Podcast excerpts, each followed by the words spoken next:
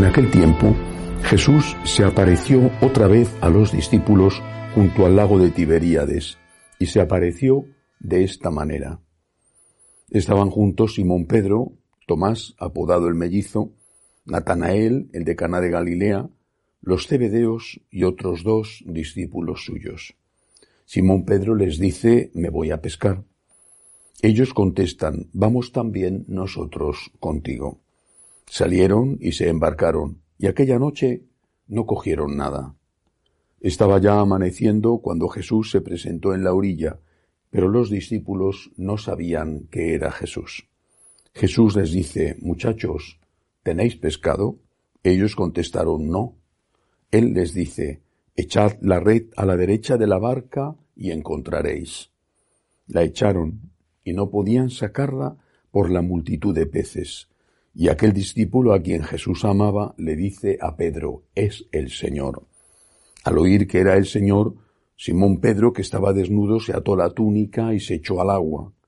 Los demás discípulos se acercaron en la barca porque no distaban de tierra más que unos doscientos codos, remolcando la red con los peces. Al saltar a tierra ven unas brasas con un pescado puesto encima y pan. Jesús les dice, Traed de los peces que acabáis de coger. Simón Pedro subió a la barca y arrastró hasta la orilla la red repleta de peces grandes, ciento cincuenta y tres. Y aunque eran tantos, no se rompió la red. Jesús les dice, Vamos, almorzad. Ninguno de los dos discípulos se atrevía a preguntarle quién era, porque sabían bien que era el Señor. Jesús se acerca, toma el pan y se lo da, y lo mismo el pescado. Esta fue la tercera vez que Jesús se apareció a los discípulos después de resucitar de entre los muertos. Palabra del Señor. Gloria a ti, Señor Jesús. Seguimos en la octava de Pascua. Estos días en que el objetivo es, contemplando las apariciones del resucitado, reafirmar nuestra fe en la resurrección, en la existencia de la vida eterna, una vida eterna con Dios o sin Dios, es decir, en el cielo o en el infierno. Ayer comentaba en la meditación que si bien es cierto que el hombre es el único animal que sabe que va a morir, nosotros, los cristianos, los católicos, podemos afirmar que somos los únicos animales que sabemos que vamos a vivir. Vamos a vivir para siempre. Vamos a vivir. Esto tiene que ser el principio, el fundamento de nuestra existencia en la tierra. La vida aquí es una vida importantísima, pero no es más que una etapa pequeñísima, casi insignificante del resto de nuestra vida, con Dios en la eternidad o sin Dios y con el demonio. Si tenemos esta fe, tenemos esperanza, relativizamos las cosas de este mundo, eso no significa que no les demos importancia, pero no tienen la importancia absoluta que tendrían si no hubiera nada más que la vida en esta tierra. La relativizamos. Luchamos por hacer un mundo mejor y por vivir mejor y por curar las enfermedades y por mejorar nuestra situación económica, y por atender bien a nuestra familia, por ser buenos ciudadanos. Pero nuestra patria definitiva es el cielo. Ahora bien, no significa que vayamos a ir al cielo así, sin más. Si no hay buenas obras unida a esta fe, si no hay buenas obras, nosotros mismos nos estaremos cerrando las puertas del cielo. Dios quiere salvarnos, pero vuelvo a citar a San Agustín, el Dios que nos creó sin nosotros no nos salvará sin nosotros. Dios quiere salvarnos, pero quiere también que cooperemos con esta salvación. Con respecto al Evangelio de hoy, añade una cosa, además del hecho de que Cristo ha resucitado, que es lo fundamental con la aparición a estos discípulos, añade una cosa que me parece importante, el tema de las vocaciones, simbolizado con esta pesca milagrosa que se produjo después de una noche entera en que esos apóstoles habían estado trabajando sin hacer nada. Además eran ellos eran especialistas, eran pescadores, conocían bien el lago, sabían muy bien interpretar las mareas, sabían interpretar las épocas del año donde la pesca abundaba más en un sitio o en otro. No consiguieron nada. Y sin embargo Jesús, que no era pescador, era de tierra adentro, era de Nazaret, bueno, pues Jesús les dice dónde tienen que pescar. Es un símbolo, eso de echar la red a la derecha de la barca, es un símbolo sin duda.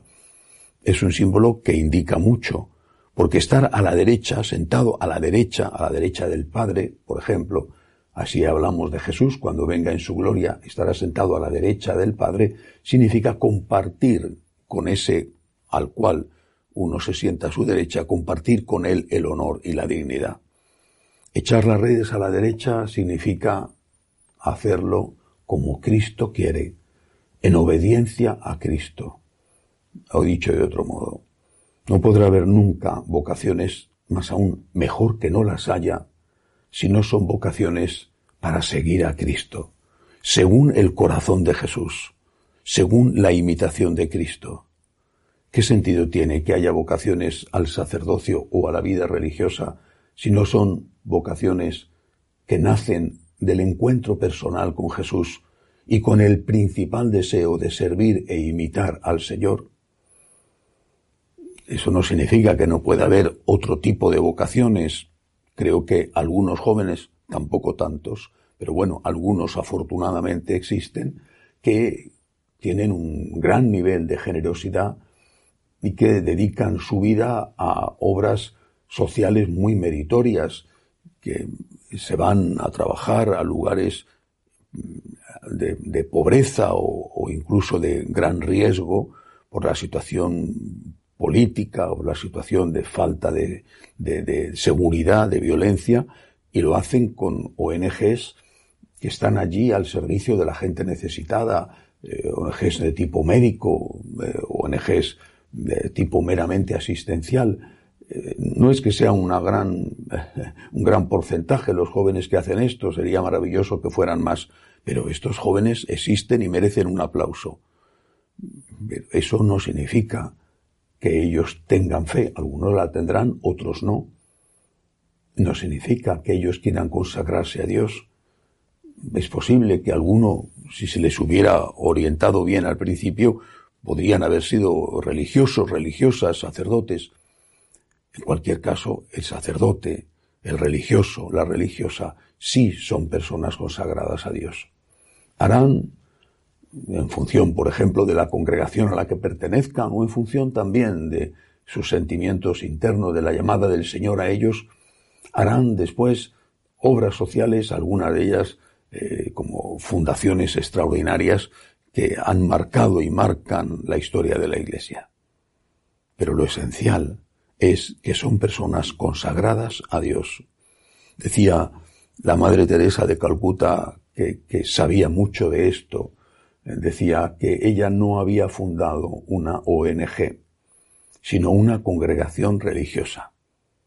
Y eso no era un desprecio para las ONGs ni para las personas que trabajaban en ellas, sino una reafirmación de su propia vocación. Esto es una congregación religiosa.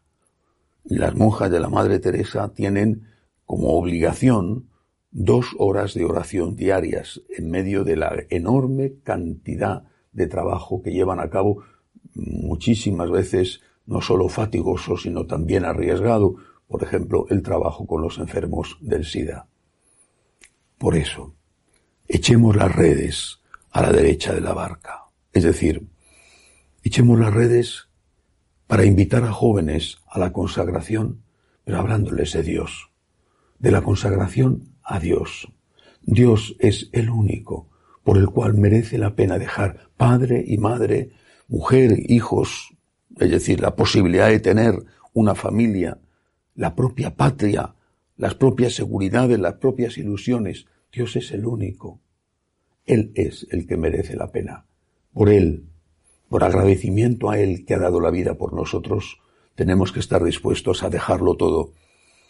Quizá durante aún muchísimos años eh, tendremos que asumir que hay pocas vocaciones. Las cifras son muy duras y cada año lo confirman. Cada vez hay menos seminaristas, aunque no en todos los sitios es igual. En los lugares más religiosos, donde echan la red a la derecha de la barca, o en las instituciones más religiosas, pues ahí todavía hay vocaciones o incluso hay muchas vocaciones. En los lugares más secularizados, o donde ya ni siquiera echan la red porque los que tenían que echarla ya no creen en el sacerdocio o en la consagración, pues ahí no hay vocaciones o hay muy pocas. Confiemos en Dios, pongamos el futuro de la Iglesia en sus sabias y poderosas manos y hagamos nuestra parte sabiendo que si no predicamos en el nombre de Cristo e invitamos a los jóvenes a seguir a Cristo completamente, esto de las vocaciones será una tarea absolutamente imposible. Que así sea.